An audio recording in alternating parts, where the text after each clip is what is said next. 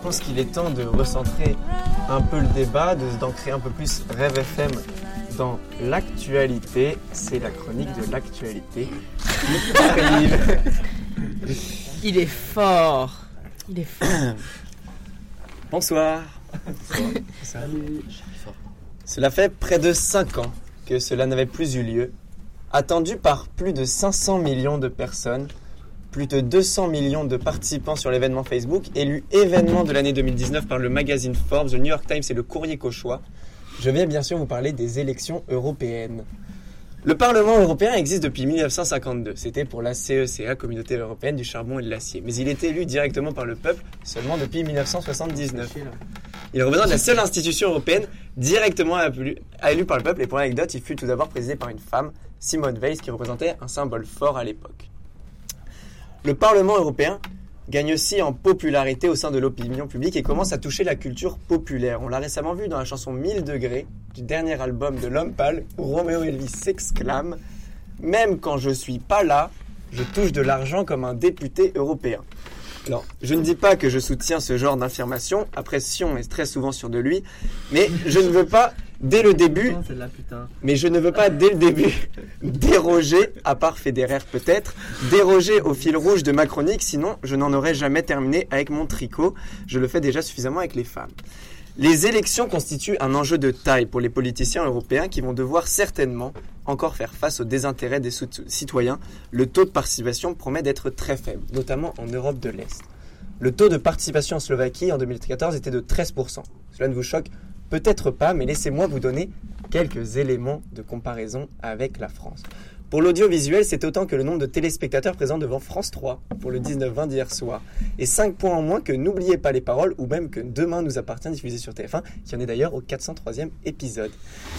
13% c'est aussi la même pro- c'est aussi la même proportion cumulée de véganes, végétariens et de personnes ayant adopté un régime sans gluten en France.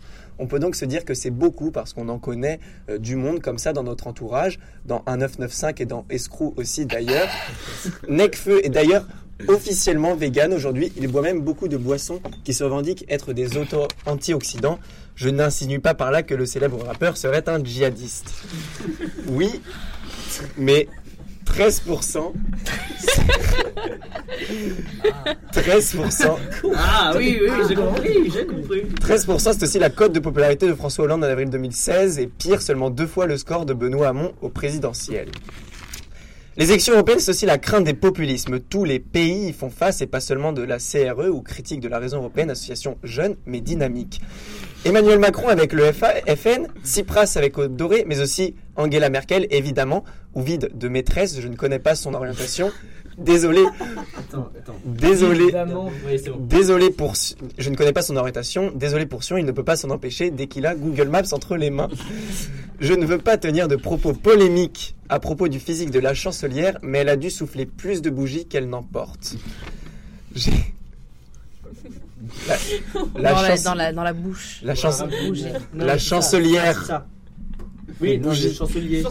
J'ai pour- Chandelier, J'ai pour habitude de Mais vous lire... je- J'ai pour habitude de vous lire le courrier des auditeurs en fin de chronique, mais je préférais cette fois-ci faire un petit zoom. Pas de blague sur un Nikon ou un Sony. Je sais que c'est un réflexe chez moi. Oui.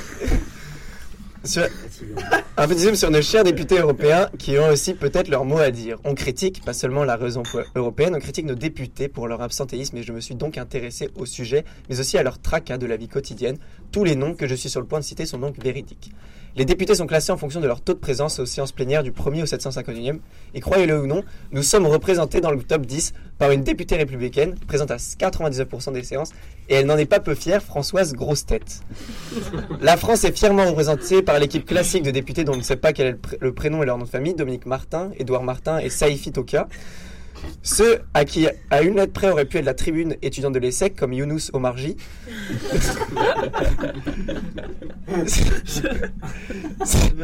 celle, celle qui a toujours son manteau bien fermé, Marie-Christine Boutonnet.